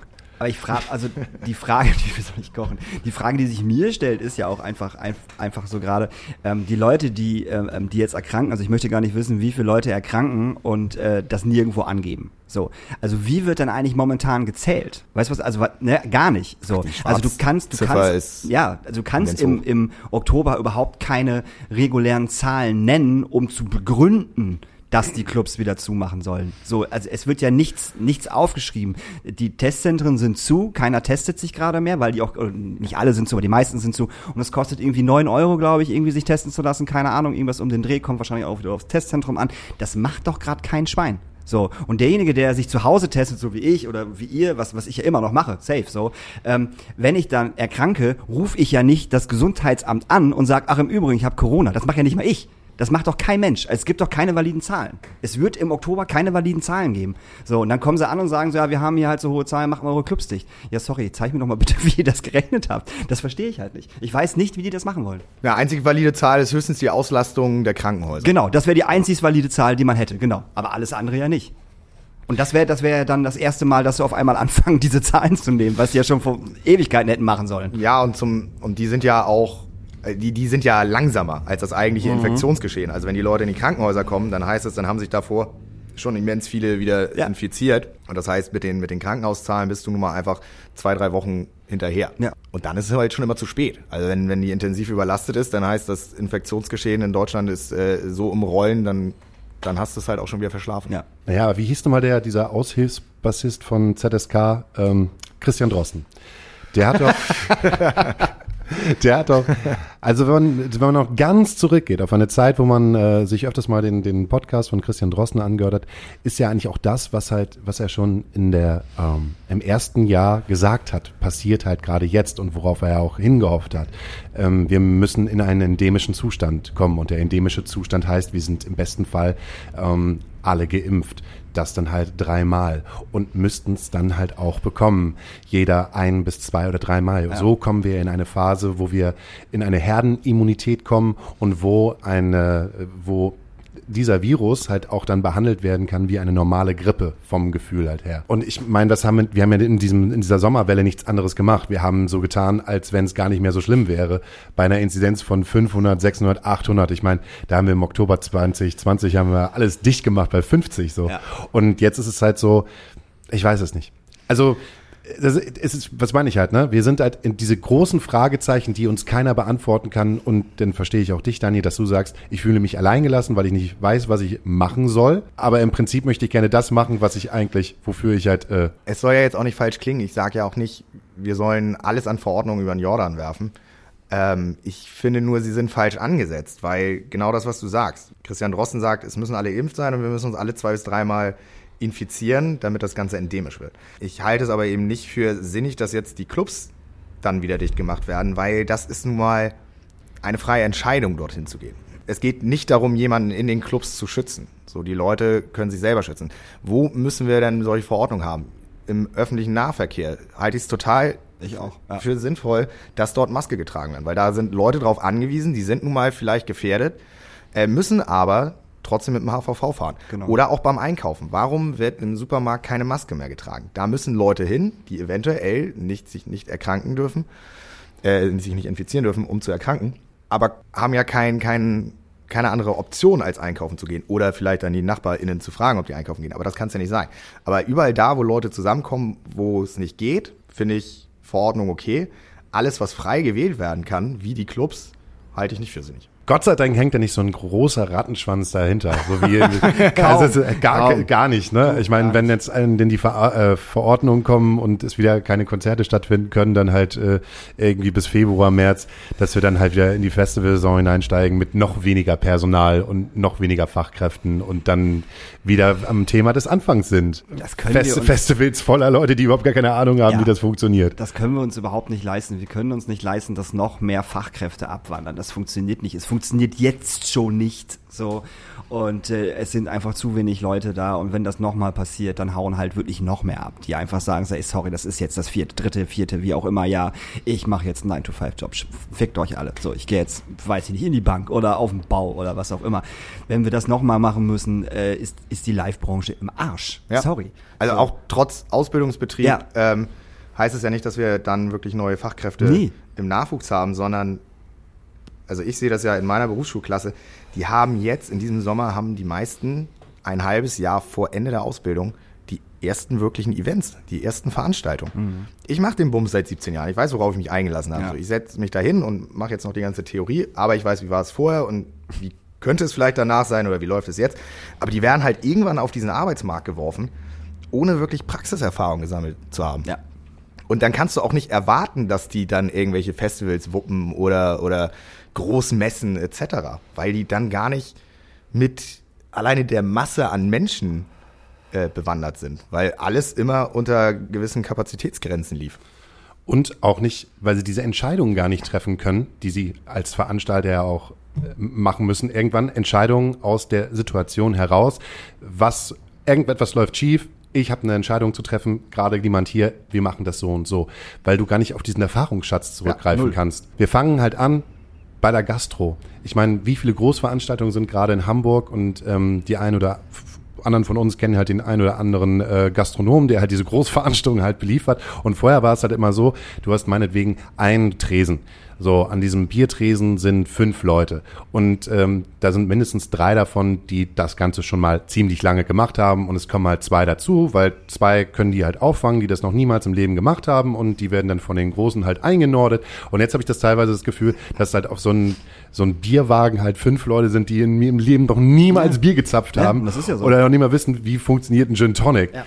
So, und äh, niemand da haben, der sie halt einnordet, weil einfach, du brauchst halt die, die Masse der Leute, aber die sind einfach gerade nicht da. Früher wurde ich angesprochen, hey, kannst du Stage Management oder Artist Care irgendwo machen im Kleingewerbe. Heute werde ich von fünf Leuten der gleichen Veranstaltung angesprochen. Ja, kannst du auch noch Shuttle machen? Kannst du, äh, kannst du äh, Gastro machen und und und. Also die brauchen halt überall Leute. Also auch, auch, auch Wutzrock jetzt. Also die, die, die suchen Sekus über, über Instagram. Social Media. Ja. Ja, habe ich Ja, schon ja, gesehen. hab ich gesehen, Wir ja. zahlen 15 Euro. Naja, naja. so. Jetzt, äh, Die haben sich ja schon verkleinert. Ja. Also eine Woodstock ist ja schon, die haben, die, die, die haben ja nicht mal Camping, weil sie die Leute nicht haben, um Ja. das Campinggelände zu machen. So, das ist halt Wahnsinn. So bei diesen in Anführungsstrichen kleineren Festivals, die halt auf Ehrenamt basieren, ne, da halt noch Leute zu kriegen, das ist halt völlig irre. Und äh, wir haben es ja, ich habe es ja auch gesehen auf den großen Festival dieses Jahr, dass da halt nicht alles geil läuft, weil einfach die Leute nicht da sind. So, die Leute sind einfach nicht vorhanden. So, und dann hast du da halt auf einer Bühne auf einmal einen Stage Manager, der den Bums noch nie in seinem Scheißleben gemacht hat. Und der guckt dich mit großen Augen an. Wenn du halt sagst, im Übrigen, das ist unser Truck, der müsste jetzt halt mal ausgeladen werden. Wo sind denn die Hands? Und dann, du hast so Hilferufe in den Augen und denkst so, hä, ist doch dein, hä? Warum kannst du das denn nicht so? Und wir schlittern da wirklich auf eine ganz gefährliche Zeit zu, weil gleichzeitig durch die ganzen Verteuerungen ja im Personal, die ja aber auch nur richtig ist, weil ich meine, in der Veranstaltungsbranche sind die Leute nun mal immer auch unterbezahlt gewesen. Ja. Aber Verteuerung bei Personal, bei Material etc., da wirst du es eben dann wieder haben, dass bei gerade den Großunternehmen, die auf den Profit ganz immens achten, werden da halt Sachen eingespart. Und das ist dann bei Personal und das ist dann auch irgendwann mal bei irgendwelchen Bauzäunen und so. Und das ist für mich eine Frage der Zeit, dass wir in den nächsten ein, zwei Sommern wieder eine große Schlagzeile haben, dass irgendwas richtig in die Hose gegangen ist und eine große Anzahl an Menschen verletzt wurde. Ja, das glaube ich auch. So. Ja, weil Instagram trügt und die Festivals, Ja. das trügt ja alles. Das war ja auch sehr schön von euch in dem Bericht ähm, beschrieben, dass wir gerade halt medial auf das gucken, was, äh, was man sich an, Offensichtlich funktioniert. was offensichtlich funktioniert, was aber auf der einen Seite halt so, das sind so angesparte Tickets von von 2020 zu Veranstaltungen, die schon irgendwie ja schon vorher liefen mit ein paar von den Leuten, die das mal früher gemacht haben, aber das hat innerhalb dieser kleinen Veranstaltungsbubble, die halt auch unfassbar viel falsch läuft und unfassbar viel Sachen halt nicht funktionieren, über die halt nicht so gerne geredet wird. Ja, Ähm, gleichzeitig hast du täglich Bands, die, die ihre Touren jetzt für Winter absagen, weil der Vorverkauf fehlt. Und da müssen wir aber hin, dass da ganz offen drüber gesprochen wird, dass die Touren nicht abgesagt werden, weil der Winter ist irgendwie äh, noch im Nebel und wir wissen nicht, was mit Verordnung ist. So nein, ihr habt keine Tickets verkauft, das ist keine Schande. Ihr seid eine Band von 1000 Grad in Deutschland, denen es so geht.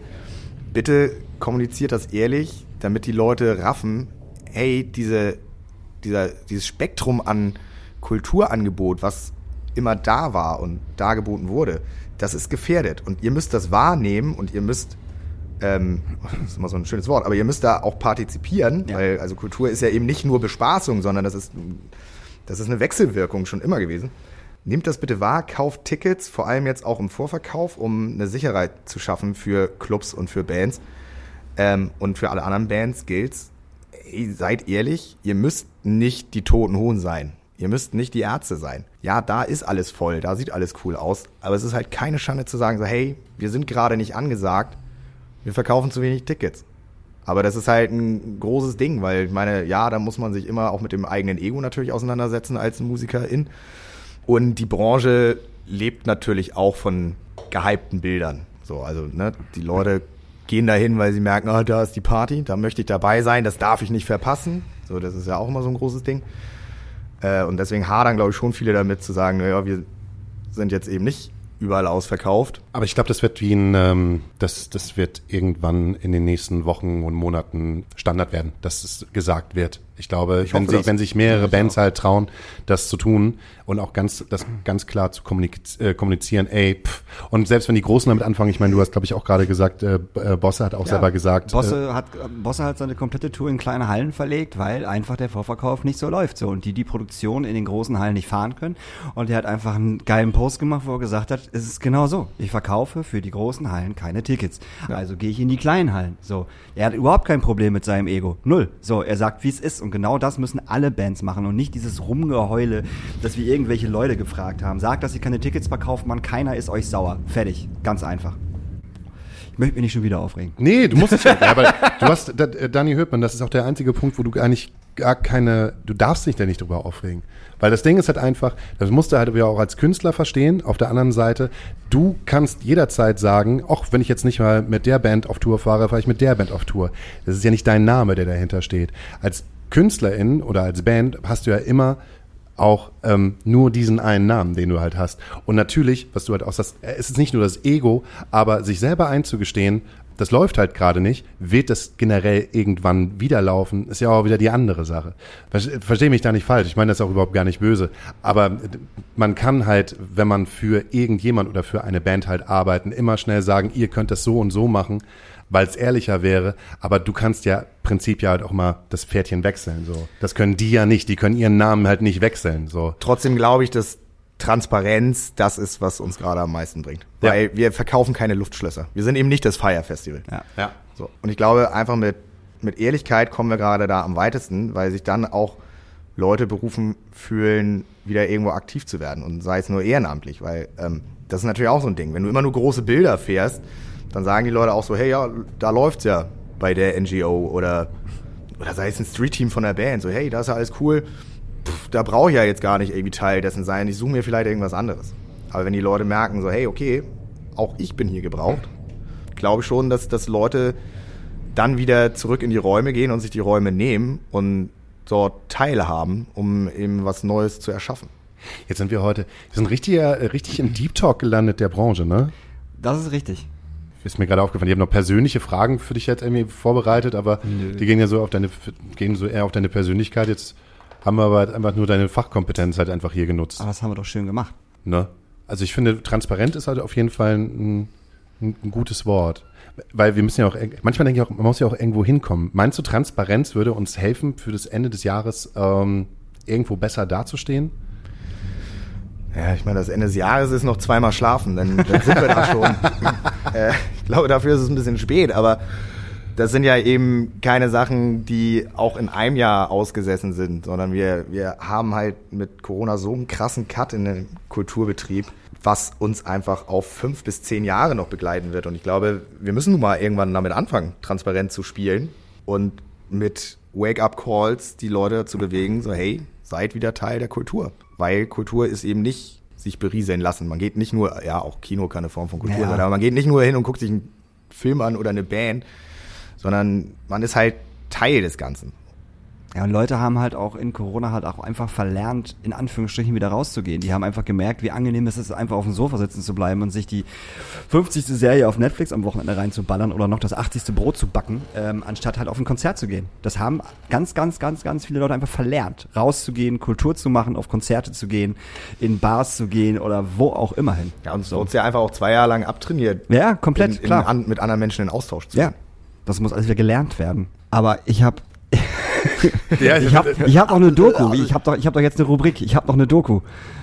Nee, ehrlich. Du sagst zu mir, ich darf unserem Gast keine persönlichen Fragen stellen und jetzt willst du mit deiner... Natürlich darfst du unserem Gast persönliche Fragen Nee, du, stellen. ich habe schon, ich hab schon gehört, ich habe ich hab nur Interview angemacht, das habe ich nur von der Seite gehört, so, oh nö. Habe ich überhaupt nicht gesagt. Doch, das lasse ich drin. Ich, ich Habe ich, hab ich oh nö gesagt? Irgendwas hast du- Dann habe ich aber oh nö gesagt, weil es nicht eventuell gehört. nicht passen könnte. Nee, nee, nee, nee, nee. Doch, natürlich. Ich, ich mag das, ich heb das raus. Jetzt mit, mit zwei so Gänsefüßchen, wie du da so oh nö sagst. Nee, aber wenn du, wenn du Gero noch ein bisschen erzählen willst, was du halt Schönes auf Netflix gesehen Nee, aber, hast. aber was hattest du denn? Also ich fand, also wir haben jetzt gerade irgendwie, wie, wie, wie du schon sagtest, irgendwie Deep Talk gemacht und wenn du jetzt irgendwie ankommst mit so witzigen Fragen, Das sind ja keine witzigen Fragen. Das sind ja äh, Fragen, die tief auf seinen Charakter eingehen. ja, dann, na, dann mach es, dann, dann mach nee, es natürlich. mach, mach erst deine Rubrik. Nee, will ich nicht. Doch, Nee, jetzt- Daniels kleine, ich glotz TV. Daniels kleine, jetzt kommt ich glotz TV. Daniel Höhtmanns kleine äh, Fernsehecke. Mann, ey, das ist jetzt auch schon wieder so.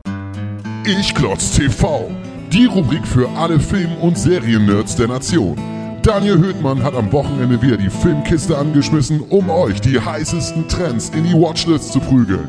Ich glotz TV. Das Format gönn ich mir.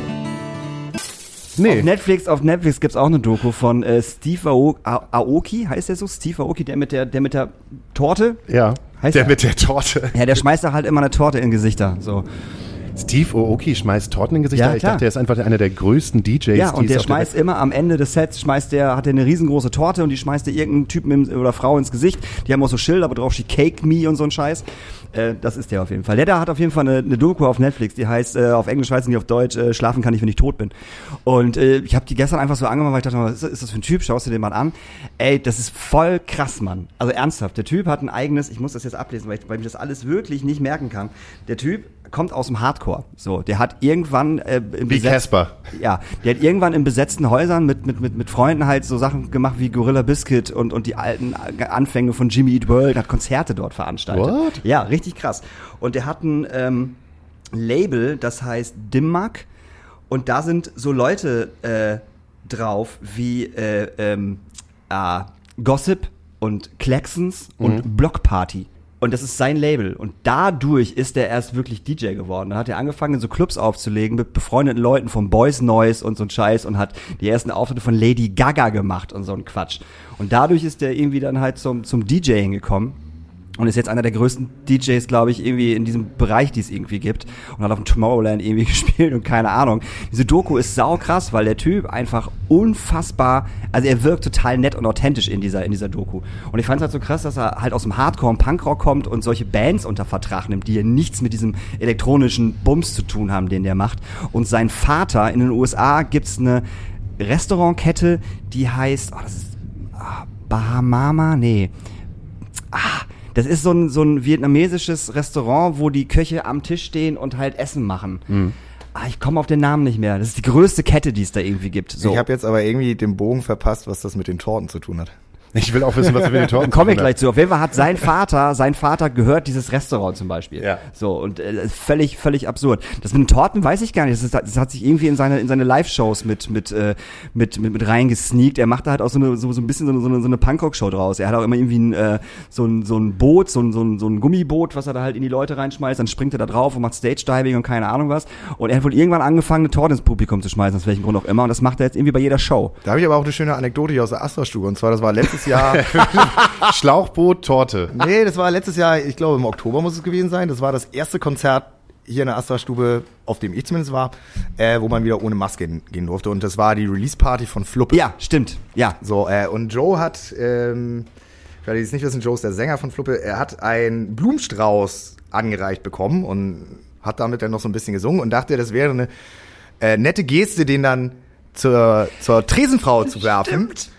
Äh, leider äh, hat sie aber gerade irgendwelche Drinks gemacht und statt ihn irgendwie von unten zu werfen, hat er ihn von oben geworfen. Und ich stand direkt daneben am Tresen und sehe nur, wie die Tresendame äh, einfach diesen Blumenstrauß mitten ins Gesicht gepfeffert bekommt. Das war Anna. Stimmt. Stimmt, da war was.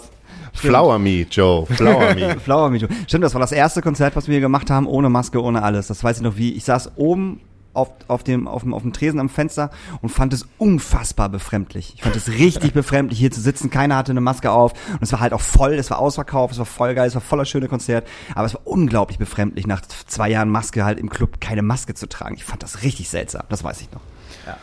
Hast du noch was äh, zu der Sti- äh, Steve Aoki? Ey, nein, schaut euch einfach die Doku an, weil die wirklich, weil die wirklich gut gemacht ist. So und ich finde, äh, weil der Typ halt aus, aus diesem, diesem Background hat, ist es halt so total irre, dass er so einer der größten DJs ist und irgendwie auf dem Tomorrowland als Hauptact auf dieser riesen Bühne spielt und so ein Quatsch. Also es ist, auch wenn es Elektro ist, ist es halt eine super gute, gute, gut gemachte Doku. Das kann man machen. So, dann prügeln wir noch mal deine zwölf Fragen durch. Je Zwölf? Ja, Alles Alter! je schneller, desto besser. Das sind immer zwölf, Daniel, für das kleine Interview für zwischendurch. Aber dann ist aber auch vorbei. Das kleine Interview für zwischendurch. Ein Traum meiner Jugend, den ich mir nicht mehr erfüllen kann, weil ich zu alt bin. ich hatte immer so das Ding, aber da war ich schon immer zu, zu jung für eher. Äh, ich hätte halt tatsächlich so richtig gerne mal die Beatles gesehen. Als Kind hat man mich wegen dieser einen Sache oft gehänselt. Oh, das ist schwer. Ich war tatsächlich in der Schule Mobbing-Opfer. Ich wurde einfach für alles gehänselt. Also ich so richtig mies mit äh, in Mülltonnen stopfen und so ein Ach, Kram. was, echt? die, ja, das waren dann immer diese, diese Gittermülleimer auf dem Schulhof und Ja. die waren dann angekettet an irgendwelchen äh, Laternenfehlen und da haben sie mich dann mit dem Hintern zuerst so dass Arme und Beine oben rausgeguckt haben und du konntest dich quasi nur rauswackeln, aber dadurch, dass sie angekettet waren, ging das dann halt in den meisten Fällen auch nicht. Also musstest halt wirklich warten, bis irgendeine Lehrkraft kam und dich da wieder rausgezogen hat. Auf Ich der anderen Seite, dich. oh, auf der anderen Seite ist auch gut, dass die angekettet gewesen sind, sonst hätte, mich, hätte man sich wahrscheinlich auch noch rumgerollt. In der Grundschule wurde ich oft zum Schulleiter bestellt. Äh, nee, nur ein einziges Mal. Weswegen? Äh, weil ich jemanden geboxt hat, der sich mit Heil Hitler vor mich gestellt hat. Hast du richtig gemacht. Die erste Sechs, an die ich mich erinnern kann. ähm, in der vierten Klasse HSU, Heimat- und Sachunterricht, äh, sollten wir norddeutsche Inseln und all sowas betiteln. Das konnte ich nicht. Etwas, für das ich mich als Teenager geschämt hätte, worauf ich heutzutage ziemlich stolz bin. Oh, ich glaube so den ein oder anderen Klamottenstil. Ich wasche direkt nach dem Kochen ab. Ja. Egal wann, egal wo, kommt dieser Song, renne ich auf die Tanzfläche. Ja, nee, ach komm, dann machen wir ganz klassisch. Äh, Queen Don't Stop Me Now. Der dümmste Unfall in der Geschichte meines Führerscheins. Gab keinen Unfall. Das letzte Buch, das ich las. Äh, uh, ich lese tatsächlich sehr, sehr wenig, weil in der Regel schlafe ich dann sofort ein, weil ich so viel arbeite. Ähm, pff, kann ich tatsächlich nicht betiteln. Also irgendwelche Sachbücher. Diesen kurzen Schnaps verneine ich selbst, wenn alle Lampen an sind. Ähm, Tequila. Das Beste, das mir in der Pandemie passiert ist. Boah, ich hatte schon eine roughe Zeit in, äh, in, in Corona. Aber ja, gut, ich meine, ich habe letztlich dann trotz allem dessen die Ausbildung angefangen. Und ich glaube, das, das ist tatsächlich so der Gamechanger gewesen. Für diesen Trend bin ich zu alt. Für TikTok. Guckst du denn TikTok? Nee. Auch Ja, nicht? Nee, ich habe Okay. ich hab, äh, mir mal diese App runtergeladen und war heillos überfordert davon. Okay. Also ich habe sie einmal aufgemacht, hab nichts gerafft, dann habe ich sie wieder zugemacht, dann habe in den nächsten zwei Stunden 15 Benachrichtigungen bekommen. Das war richtig krass. Dann habe ich sie auf stumm geschaltet und ich glaube irgendwann wieder runtergeschmissen. Also ich hab's, ich, ich, ich verstehe dieses Konzept gar nicht. Ja, also ich weiß nicht, wann muss ich wo draufklicken, um was zu sehen. Gar nicht, du musst einfach nur Du hochscrollen. musst einfach nur hochswipen. Ja, aber dann sehe ich ja ganz viel Quatsch, den ich gar nicht sehen will. so funktioniert die App. Genau, und, und je länger und je länger du irgendwas guckst, merkt sich der Algorithmus und schiebt dir dann genau solche Sachen weiterhin in deine, in deine Videos Oh, rein. das finde ich richtig blöd. Also da geht ja gerade Instagram hin, dass mir ständig irgendwas gezeigt wird, was Ja. ich nicht folge. Und Ja. Das finde ich voll nervig. Ja. Das kann man ganz einfach ausstellen, indem man äh, oben auf das Instagram-Logo drückt und dann äh, steht da halt drin irgendwie im Sinne von Verlauf von ähm, Sachen, denen du folgst und äh, tabellarisch und dann drückst du halt auf nur gefolgt. Das Oh. musst du halt immer wieder machen, weil das ist ein neues System. Auch für alle Leute da draußen, die das, sich halt gerade fragen, warum bekomme ich so viele Bilder das ist angezeigt. gut zu wissen, ja, ja. Das ist ein richtiger Master-Tipp. Ja, Ja. weil äh, die, ihr euch wundert, ihr wundert euch auch, dass jeder dritte Beitrag von irgendwelchen Sachen ist, die man eigentlich Ja. gar nicht folgt. Ne? Ja. Das kann man oben ausstellen. Das hat man bloß eigentlich gesagt. Ehrlich, mache ich gleich bei euch allen. Ja, danke. Sehr gut. ähm, geil, dann ähm, bedanke ich mich ganz herzlich Ich mich auch. für deine Zeit, dass du hier gewesen bist und mit uns mal konstruktiv und weniger konstruktiv und einfach Eigentlich nur konstruktiv. nur konstruktiv. Ähm, ja, ich, das ist halt so, wir, wir, wir geben uns da in so ein großes Fragezeichen in allem hinein. So, und äh, keiner weiß, wie es dann halt wirklich wird. Ach, würde ja sonst auch langweilig werden, von daher. Finde ich auch. Ja. Ja. Das hält ja auch ein bisschen wach. Nee, aber äh, vielen, vielen Dank, dass ich da sein durfte. immer gerne wieder. Vielleicht dann halt im Dschungel, der besten Kneipe, wo man ein äh, White Russian für drei Euro bekommt. Da war ich ewig, ich war, ich war tatsächlich jetzt ein einziges Mal im Dschungel. Einmal. Wirklich. Kein, das ist halt, das ist halt so ein Laden, also A ist er hinterm Knust. Also, ne, also ist ja neben Knust, wie auch immer, aber halt, ähm, da komme ich nie hin. Das ist, das ist halt so ein Ort, wo ich nicht hinkomme. Warum bist aber, du denn jetzt so? Ja, sorry, keine Ahnung. Aber ich weiß, dass wo ich da gewesen bin, dass ich sehr, sehr viel Spaß hatte, dass ich unfassbar besoffen war und dass ich geil gefunden habe, dass ich rauchen durfte wie ein Schlot. Ja. Das fand ich geil. Und Und darf, darf man noch rauchen in dem Laden? Ja. Ja, Ja. geil. Geil. Darf man noch. Und man muss halt wirklich sagen, äh, White Russian drei Euro, äh, Long Drink 5,50 Euro. Das ist geil. Und ähm, Bier 2,50 Euro. Wir Dann dachten, gehen- als, als, ja, äh, als ich Ja. mit, mit dem Gero und dem äh, Christian Klinfort da gewesen bin, habe ich die ganze Zeit gedacht, wir, wir, wir trinken, äh, äh, weil Gero halt die Bardame kannte, irgendwie auf die Hälfte des Preises. und dann war so, nee, hier ist immer so günstig. Was? Dann gehen wir schön, wir beide, nach äh, Ketka und Tomte in den Dschungel. Das ist eine gute Idee. Bist du auch dabei, Ketka und Tomte? Bei diesem Grand Hotel 25 Jahre Ding, bist du da auch? Äh, nee, ich war zu langsam. Ah. Aber mal gucken, vielleicht. Kommst du danach in den Dschungel? Dann, äh, warte mal, habt ihr noch was für unsere äh, Pandemieliste? Ah, Ja, ja Songs? Hab ich, hab ich, hab ich. Hab Ähm, ich, hab ich. Astrakulare Nachtasyl, unsere Playlist auf Spotify. Das ist Spotify. Ich habe Hast du einen besonderen Lieblingswunsch? Mm. Oh, irgendwas von den White Lies. Beste Band der Welt. Stimmt, da waren wir auch zusammen auf dem Konzert. Ja, stimmt. Dani, ich habe eine neue Band für dich, die musst du unbedingt hören. Die wirst du richtig geil finden. Okay. Ich glaube, du hast den Namen auch schon gehört, aber du hast sie noch niemals live gesehen und ich habe mich jetzt durch die komplette Diskografie gehört und fange an mit Papst und mit deren Cover von Kiss Me.